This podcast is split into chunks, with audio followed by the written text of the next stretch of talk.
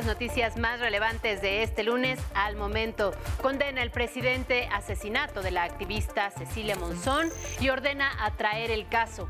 Sostuvo que se trató de una ejecución y que ya se trabaja coordinadamente con el gobierno de Puebla para investigar los hechos. Garantiza, no habrá impunidad.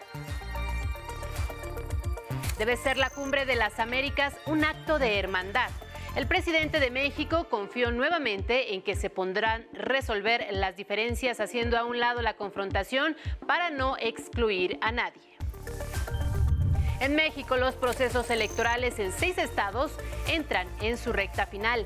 Inicia la última semana en que podrán hacer proselitismo las y los aspirantes a las gubernaturas de Aguascalientes, Durango, Hidalgo, Oaxaca, Quintana Roo y Tamaulipas. La elección será el domingo 5 de junio. En el mundo, elecciones en Colombia tras el cierre de campañas y una semana de los comicios, el candidato de izquierda Gustavo Petro sigue adelante con amplia ventaja. Y en un caso de injusticia le tendremos la historia de Juana Alonso, indígena de Guatemala, quien ya está en su casa tras ocho años presa en Tamaulipas. En los deportes, gran actividad de fin de semana. Checo Pérez, campeón sin corona en el Gran Premio de España. En tanto que Tecolotes de los Dos Laredos y Olmecas de Tabasco siguen imparables en el béisbol nacional. En el fútbol mexicano, Atlas y Pachuca disputarán el campeonato varonil, en tanto que Chivas y Pachuca pelean hoy el femenil.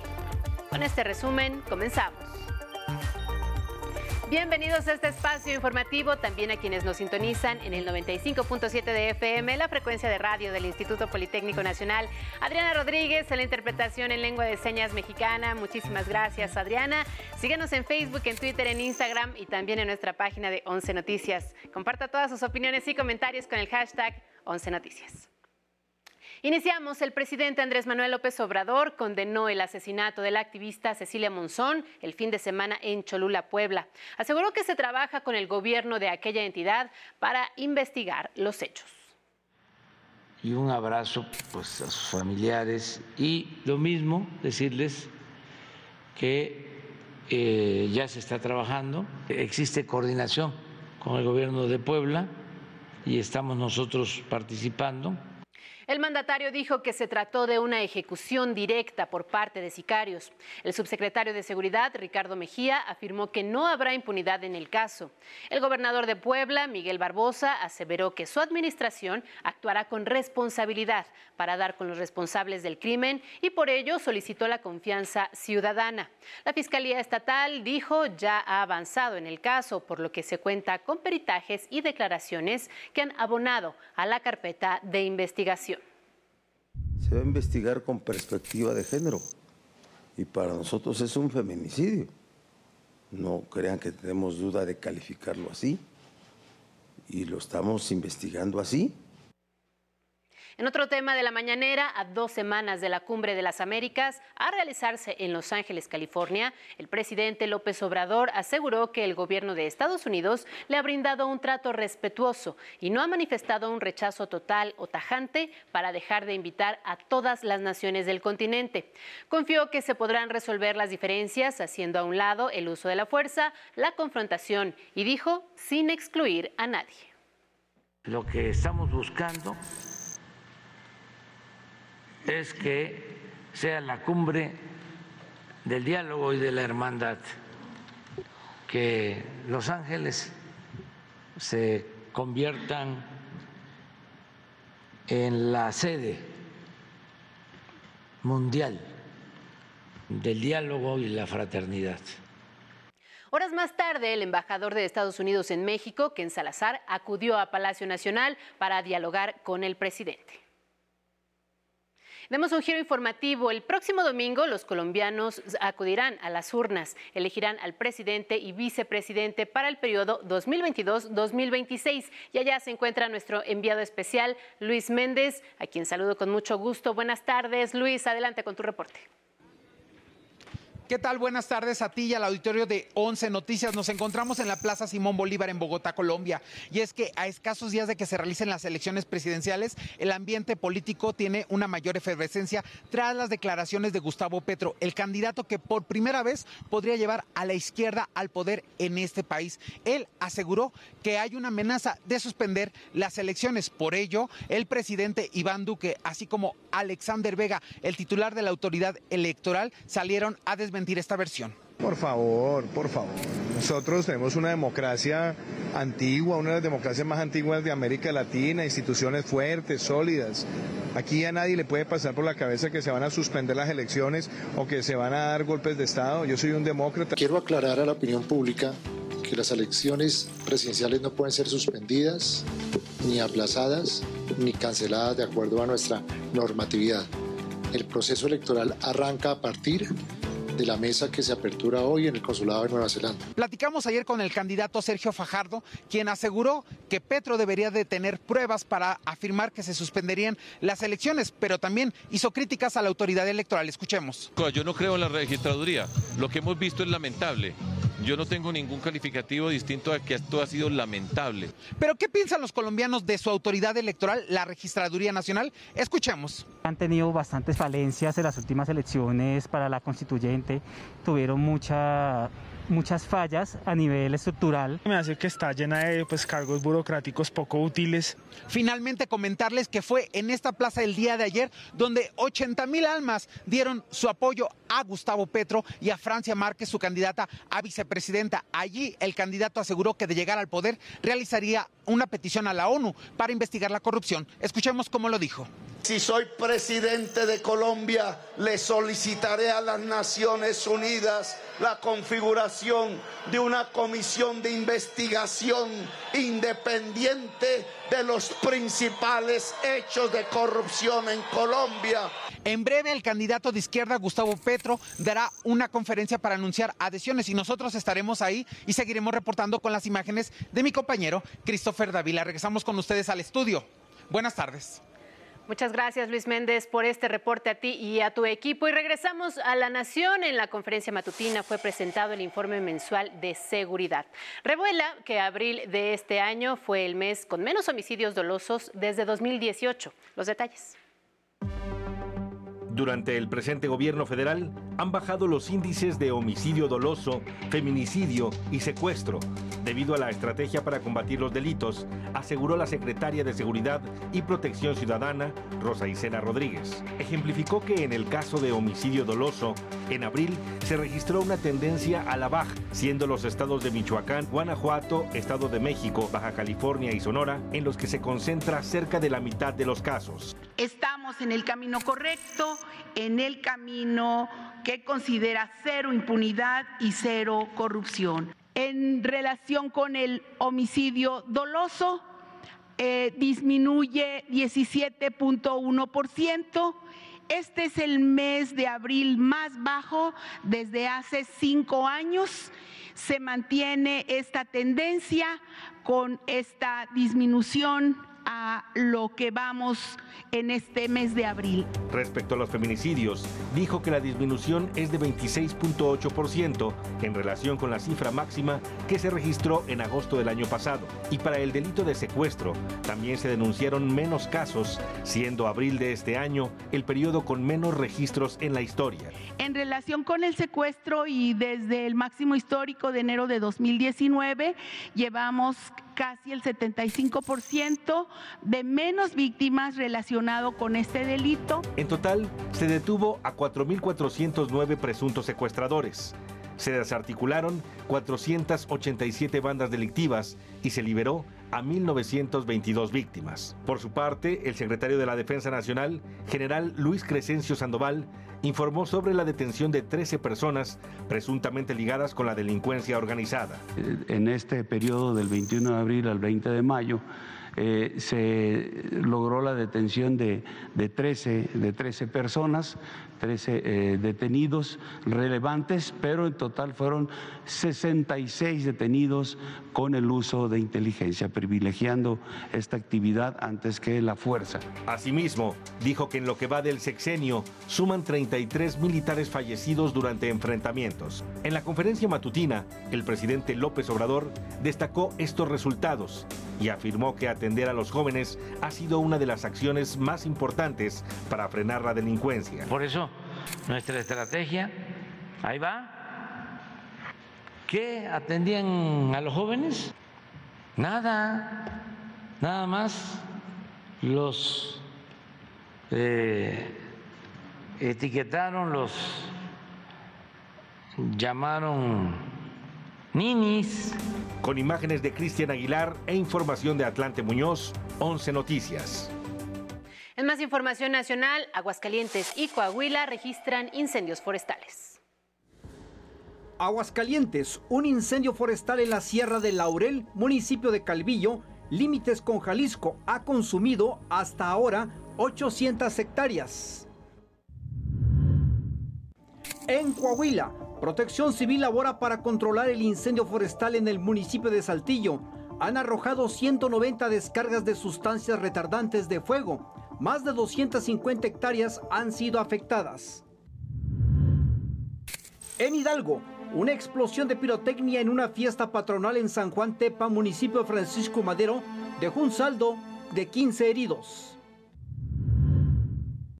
En Chiapas, al menos cuatro personas murieron y 20 más resultaron heridas en un choque carretero entre dos vehículos en el municipio de San Juan Chamula. Una de las unidades trasladaba migrantes.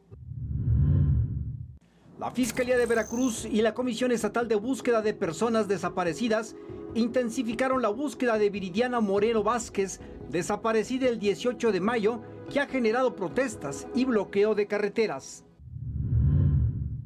Para este lunes se pronostican lluvias intensas con descargas eléctricas en Chiapas, Nuevo León, San Luis Potosí, Tamaulipas, entre otras entidades. En el Valle de México habrá lluvias fuertes por la tarde-noche. 11 Noticias, Arnold Gutiérrez.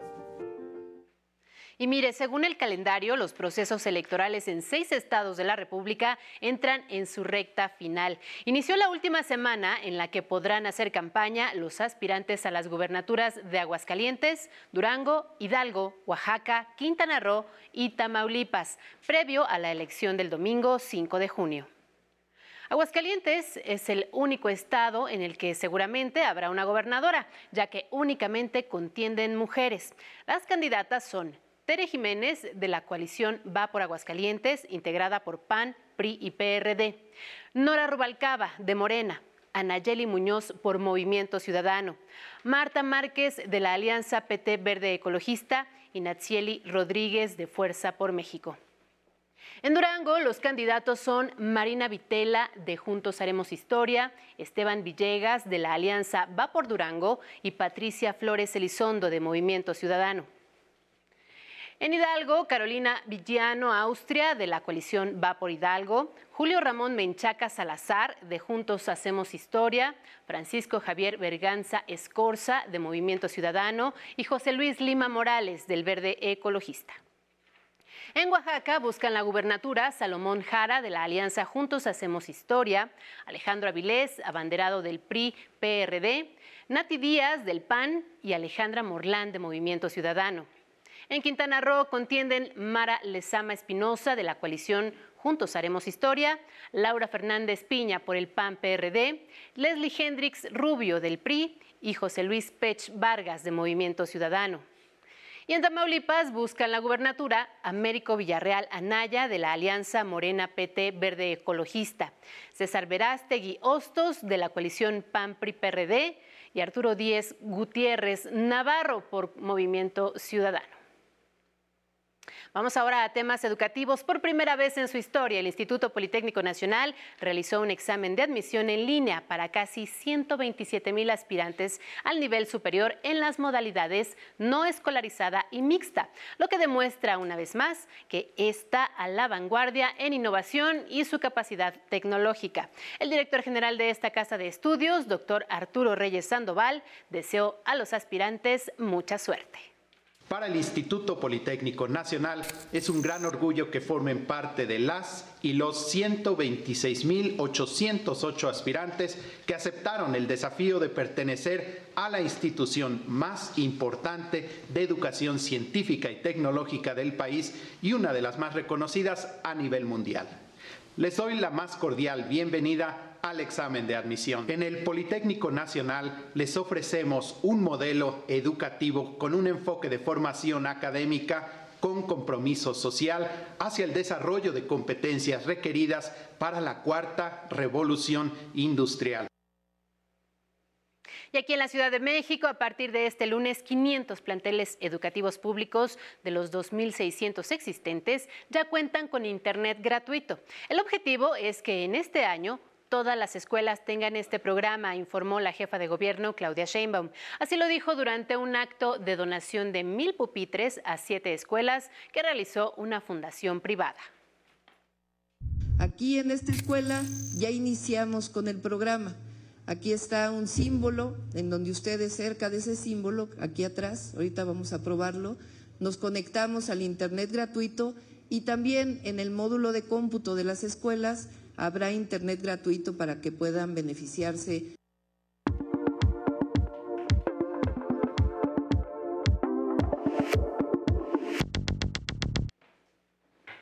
Vamos al mundo. Le presento la historia de una injusticia. Juana Alonso Santizo, integrante eh, de, es una migrante guatemalteca, pasó ocho años en una cárcel de Tamaulipas, acusada de un delito que no cometió. La indígena guatemalteca Juana Alonso Santizo por fin durmió en casa, en San Mateo Ixtatango, Huetenango, noroeste de Guatemala, donde fue recibida con júbilo por familiares y vecinos. Muchas gracias. ¡Sí se pudo! Pero gracias a Dios, ahorita estoy libre, estoy bien feliz ahorita con mi familia. La verdad, cuando llegué, no sé, me hace cuenta como porque, no sé, me, me emocionó por mi familia. Fue liberada el sábado de un penal de Reynosa, Tamaulipas. En aquella ciudad mexicana, Juanita, como le llaman cariñosamente, fue detenida arbitrariamente en 2014, acusada de secuestro. En ese entonces no hablaba español y no se le ofreció un traductor. Yo soy inmigrante, yo no soy secuestradora, soy inmigrante. Por, por ignorancia se me pasó eso. En su conferencia matutina de este lunes, el presidente mexicano Andrés Manuel López Obrador celebró la liberación de Juanita Alonso. 11 Noticias, Federico Campbell Peña. En más de estos asuntos, en la frontera de México con Estados Unidos, cientos de migrantes centroamericanos y haitianos protestan contra la expulsión inmediata, argumentando medidas sanitarias. Los traficantes, los llamados coyotes, les prometieron que este lunes cruzarían a Estados Unidos cuando se levantara esta política aplicada desde marzo de 2020 para evitar contagios de, de COVID-19. Sin embargo, la medida continuará vigente por órdenes de un juez federal. Tenemos un año, más de un año, nueve meses de estar esperando y lo que es el título 42 no los ha dejado lo que es pedir asilo. En Japón, en visita oficial, el presidente de Estados Unidos, Joe Biden, aseguró que defenderá militarmente a Taiwán si China intenta invadir la isla autónoma. Biden advirtió que Beijing coquetea con el peligro luego de que aviones de guerra chinos violaran la zona de defensa aérea taiwanés. Hicimos un compromiso. Apoyamos la política de una China. Reportamos todo lo que hemos hecho en el pasado. Pero eso no significa que China tenga la jurisdicción para usar la fuerza y apoderarse de Taiwán. Tras lo expresado por Biden, China advirtió que defenderá sus intereses en Taiwán, a la que considera una provincia rebelde que debe ser integrada por la fuerza si es necesario.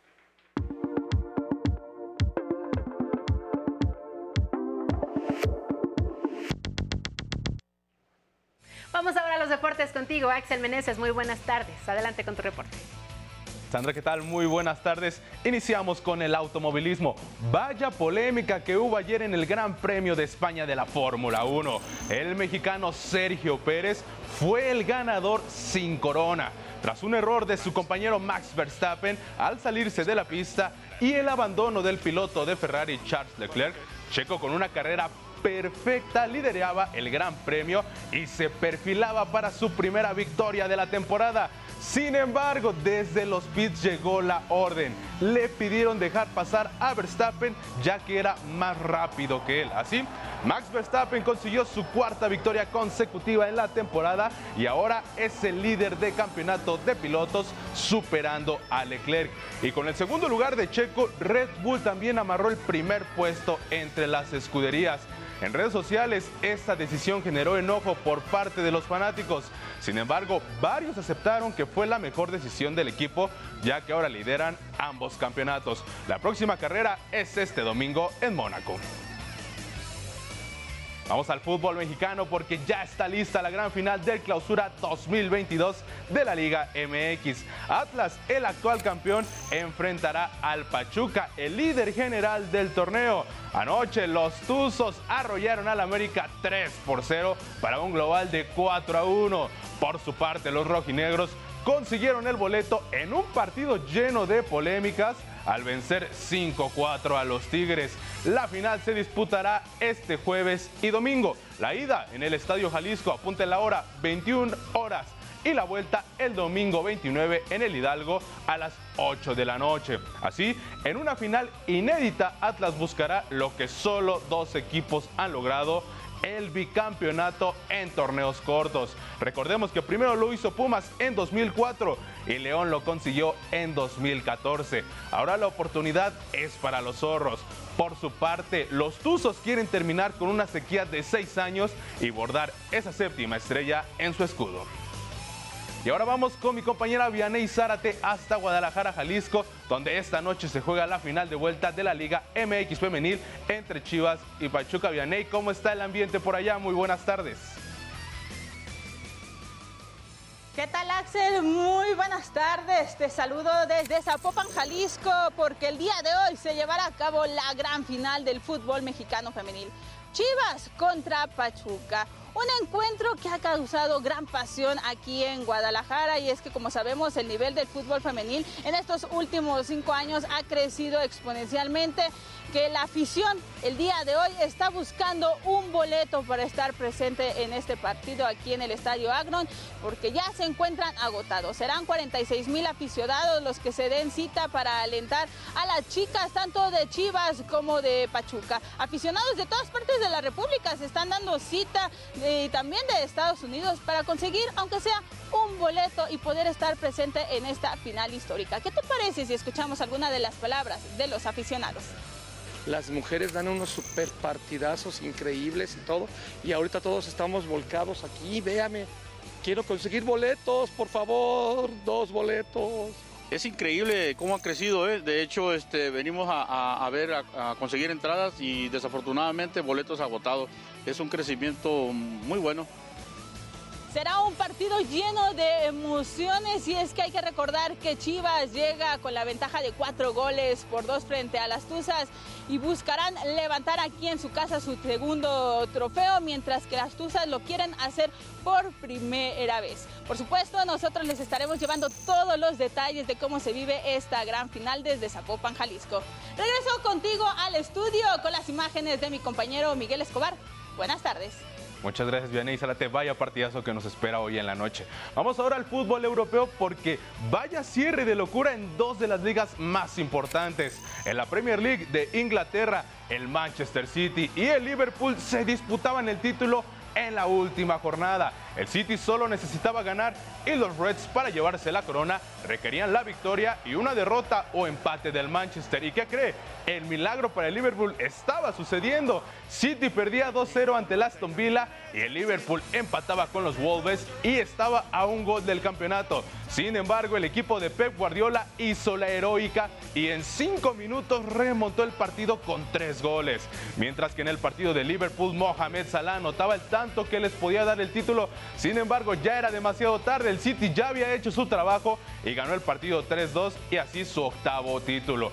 Algo similar ocurrió en Italia. El Inter y el Milan se disputaban el Scudetto en la última jornada. A los rojinegros solo les bastaba el empate para ser campeones, mientras que el Inter tenía que ganar y esperar la derrota del Milan. Ambos equipos ganaron sus partidos 3-0 y el Milan se coronó campeón de la Serie A y consiguió su título número 19. Vamos al diamante de nuestro país. Anoche los tecolotes de los dos Laredos despacharon ocho carreras a tres a los mariachis de Guadalajara y se mantienen como líderes de la zona norte con 22 victorias y solo 5 derrotas.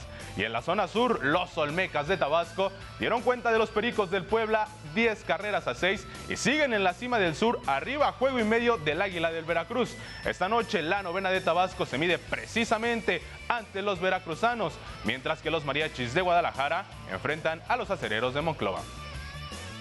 Y en la NBA, ¿cómo van las finales de conferencia? En la del oeste anoche, los Warriors de Golden State dieron un paso más para conseguir el boleto a las finales. Vencieron 109-100 a los Mavericks de Dallas y ganaron su tercer juego, por lo que están a solo uno de ser el primer finalista. Y en el este, hoy el Heat de Miami enfrenta a los Celtics de Boston en el tercer juego de la serie. El Heat lleva la ventaja 2 a 1. Sandra, esto en los deportes. Muy buenas tardes.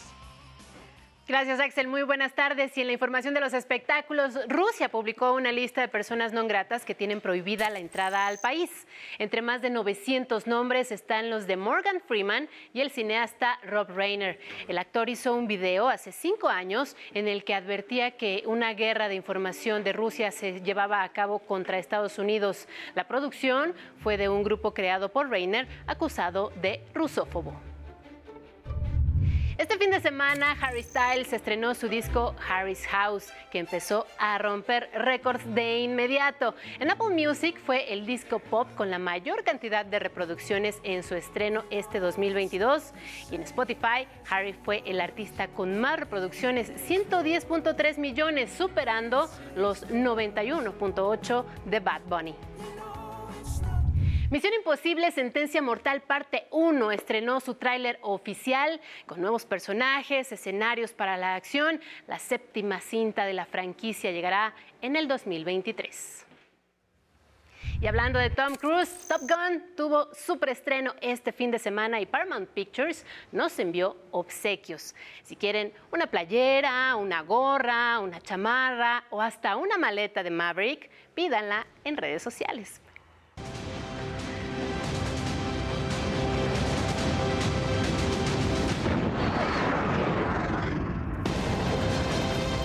Hasta aquí la información. Gracias por habernos acompañado en esta emisión. Lo voy a dejar con imágenes de unos gorilas que curiosos observaban a un fotógrafo. Una asombrosa experiencia de la naturaleza con el ser humano. Esas son las imágenes. Disfrútalas. Vea la curiosidad de estos animales con el fotógrafo que seguramente debió tener unas imágenes increíbles de este encuentro. Tengan muy buenas tardes y siga con nosotros en la señal del 11.